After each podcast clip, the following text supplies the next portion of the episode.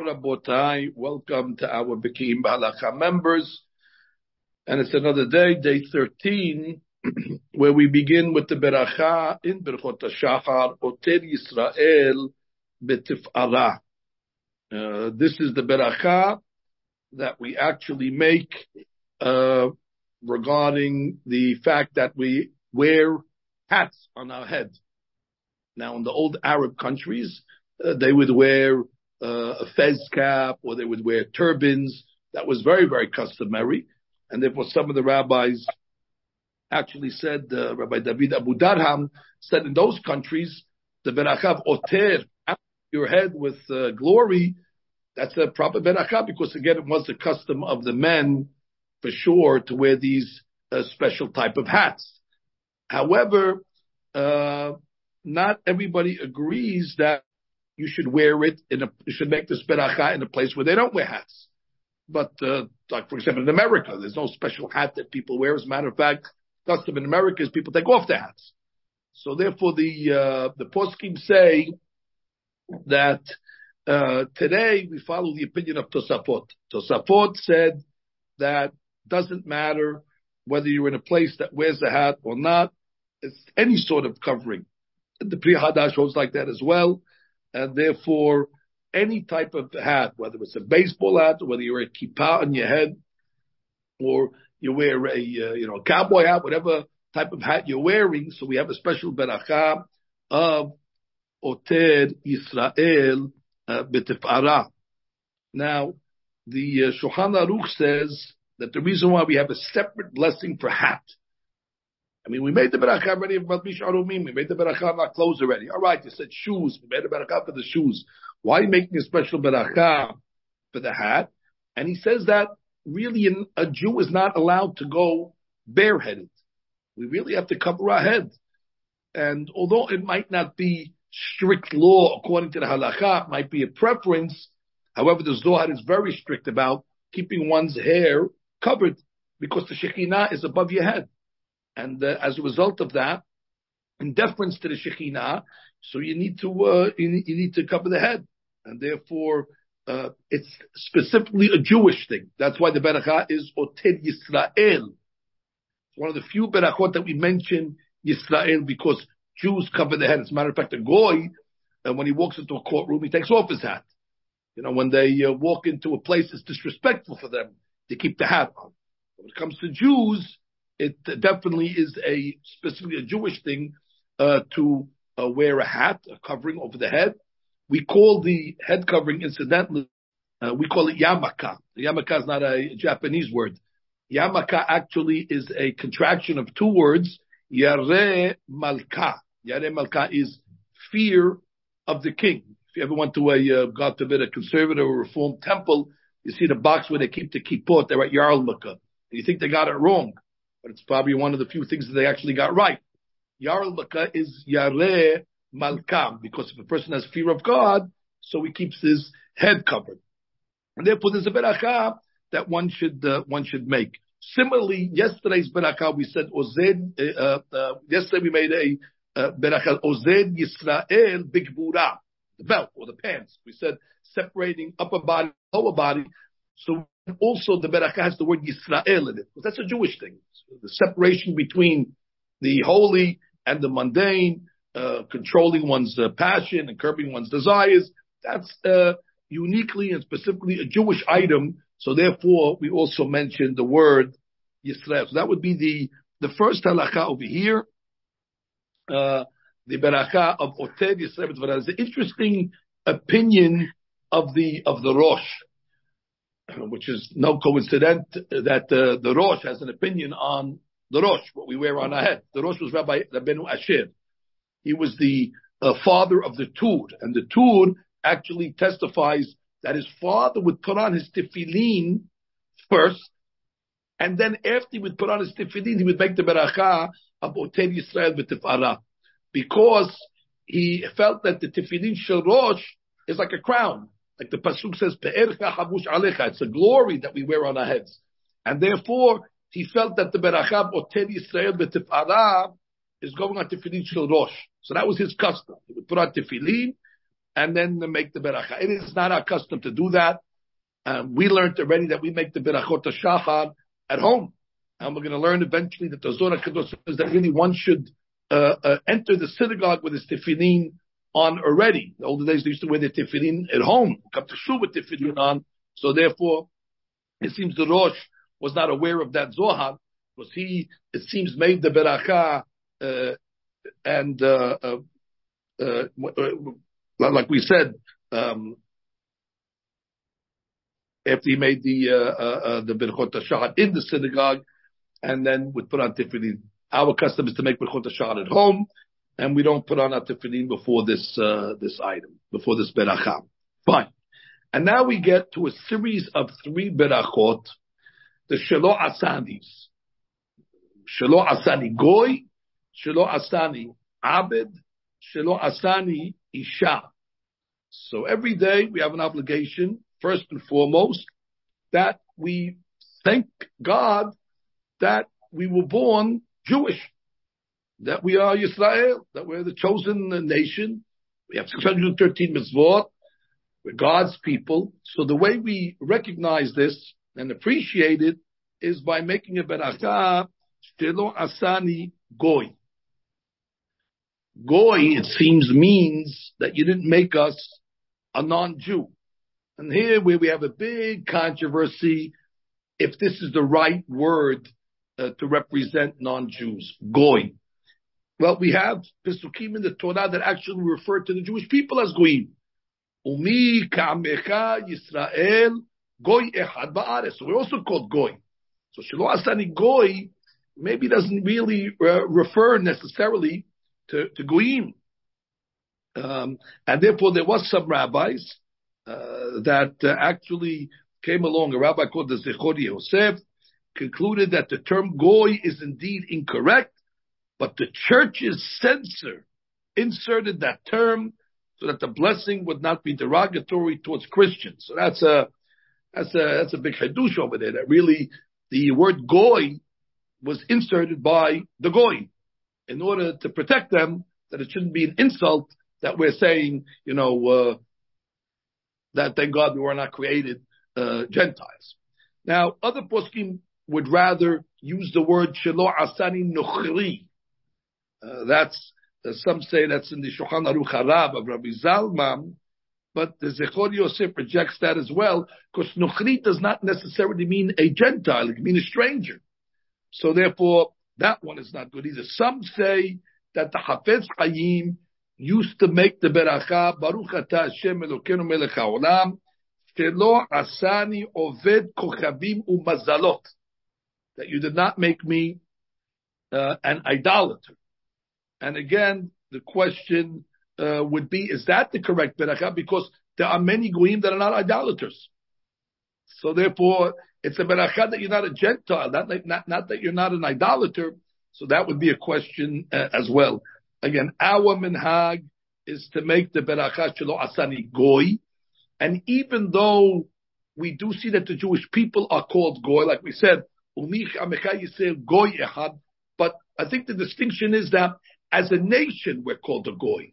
When you talk about a whole people, you could call the Jewish people goy. But when you talk about individuals and you say the word goy, it's referring to a Gentile.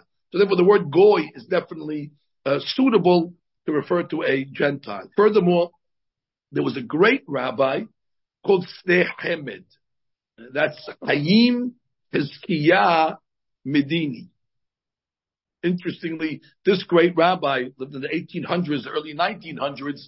His acronym of his name, Hayim Hizkiah Medini, gave him the nickname Hacham, which means it's a, an acronym of his uh, Hayim, uh, uh, Hizkiah, uh, uh, Medini, Hacham, which is uh, them is to, that he was a scholar. But you have over here the rabbi who wrote an encyclopedic work. Um, the work is called Sdeh Hemed. It's like 10 volumes. It's encyclopedia on halacha. He was born in Jerusalem he then moved to the Crimea, where he became a rabbi there for about 30 years. That's where he wrote the halacha. Uh, there's a big controversy on the name of the book, Sdehem, and he spelled it Sin Dalid Yud. And some people questioned that that's also a name of Hashem. Shin, Dalit, and Yud, same letters. And he defended it and said, no, that it's not considered the name of Hashem if you don't have Kavanah when you're writing it. And therefore he meant there as a fields, and therefore he had no problem. And he actually wrote a, a kuntras, a pamphlet explaining the justification of the name of his book and why it's not considered a, uh, a, a holy name of Hashem when you when you write Shin Dalid Yud without kavanah. But that's just a side point. Anyway, this great rabbi Haim Hizkiah uh, Medini, he's had a chidush, and he would say the beracha in the morning.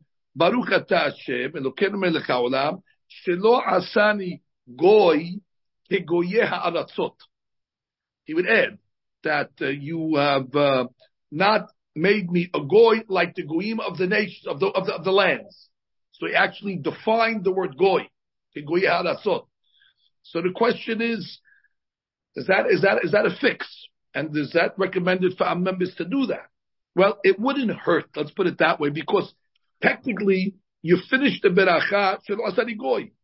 Now you're just adding Now, if it's correct, so let it be part of the beracha. And if it's incorrect, so you finish the beracha when you said shelo asani goy.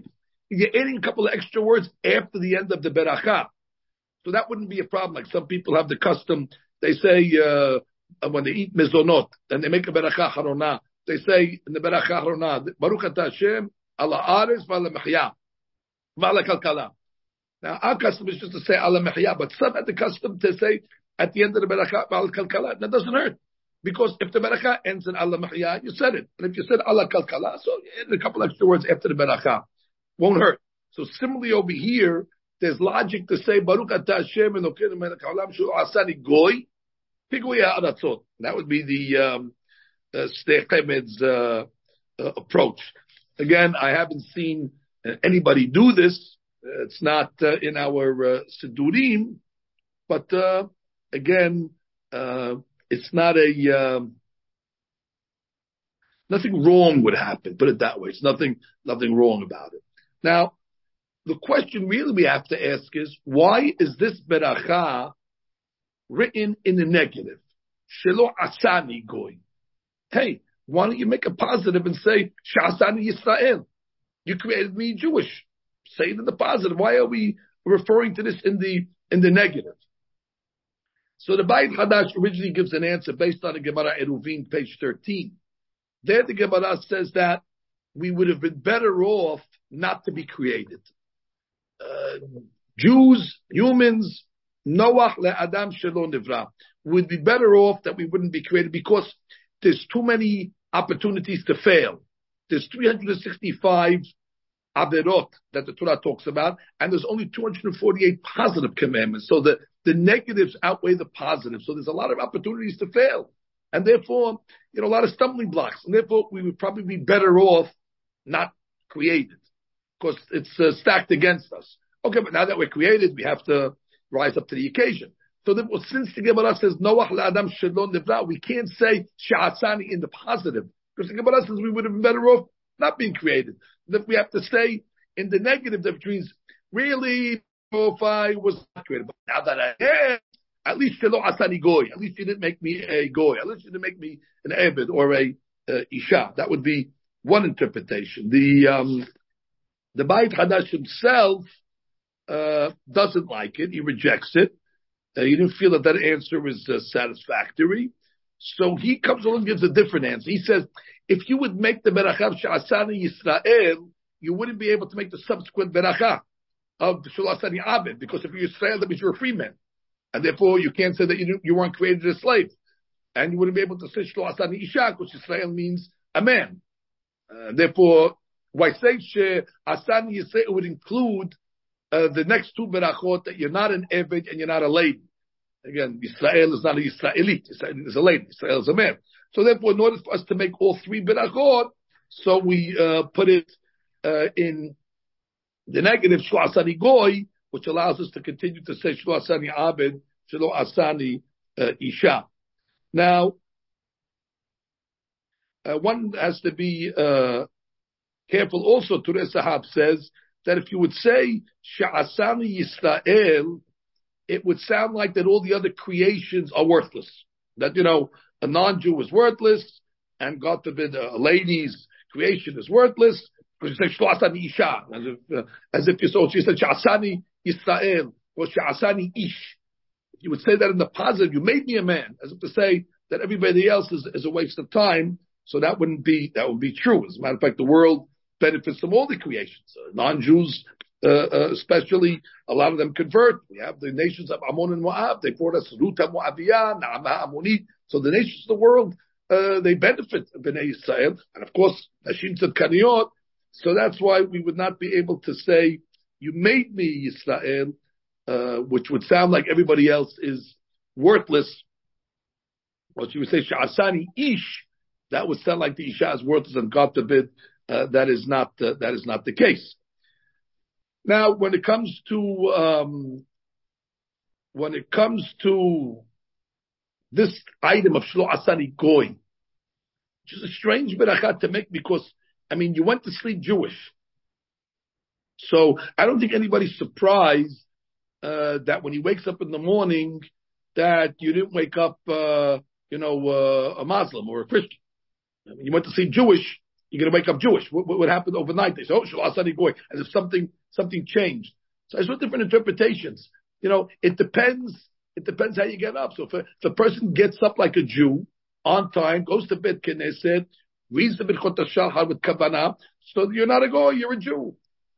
Goy, uh, that means you're, you're, you're, you're, you're thanking Hashem in the morning that you have Jewish behavior, you have Jewish tendencies, that you're uh, worshiping God first thing in the morning. That's a Jewish thing to do. You're, you're, thanking Hashem on a daily basis that uh, you are on the right uh, spiritual path.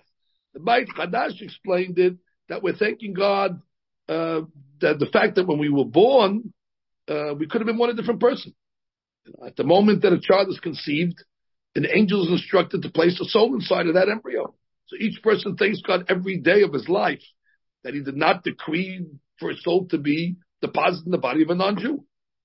So it's a, it's a big, uh, big, big, big, big praise. According to this interpretation, a convert would not recite the blessing of Shelo Asani Goy since his soul had originally been that of a non-Jew at the time of conception, at least according to the Bach, which is interesting. That basically we're giving Hashem a Tov every single day. I guess when we get our neshama back, we get our neshama back every morning. So that when we get it back, we say, wow, Baruch Hashem, that this neshama is a Jewish neshama. We got a Jewish soul, and therefore it puts us again at the great advantages, not only in Olam Hazeh, but Olam Haba. So let's go back. We made, got the four berachot we discussed this morning. We got on a hat. So you have to make berachah. It's a Jewish thing. Don't follow uh, the Rosh that made this berachah before he put on a tefillin. We also learned that the beracha is shelo asari goy, snechem et ered, kigoy ha'aratzot. You want to do that? Good luck. You have the right. But again, it's referring to that we were not created as a Gentile, that God gave us a Jewish neshama, and that's something that we have to be uh, thankful uh, every single day. The reason why we say it in the negative, different opinions. Some say because the Gemara says we've been better off not to be created, so therefore we have to say better off we should have been created, but now that we're created, that's the one way the Bach said. And then another interpretation is that um, if you made uh, Sha'asani Yisrael, you would not be able to make the subsequent blessings of Sha'asani Abed, that you make me a slave, and you didn't make me Eli. When you say Sha'asani Yisrael, includes, includes everything. Uh, furthermore, we didn't want it to sound like everybody else is worthless, so therefore we say it in the, in the negative.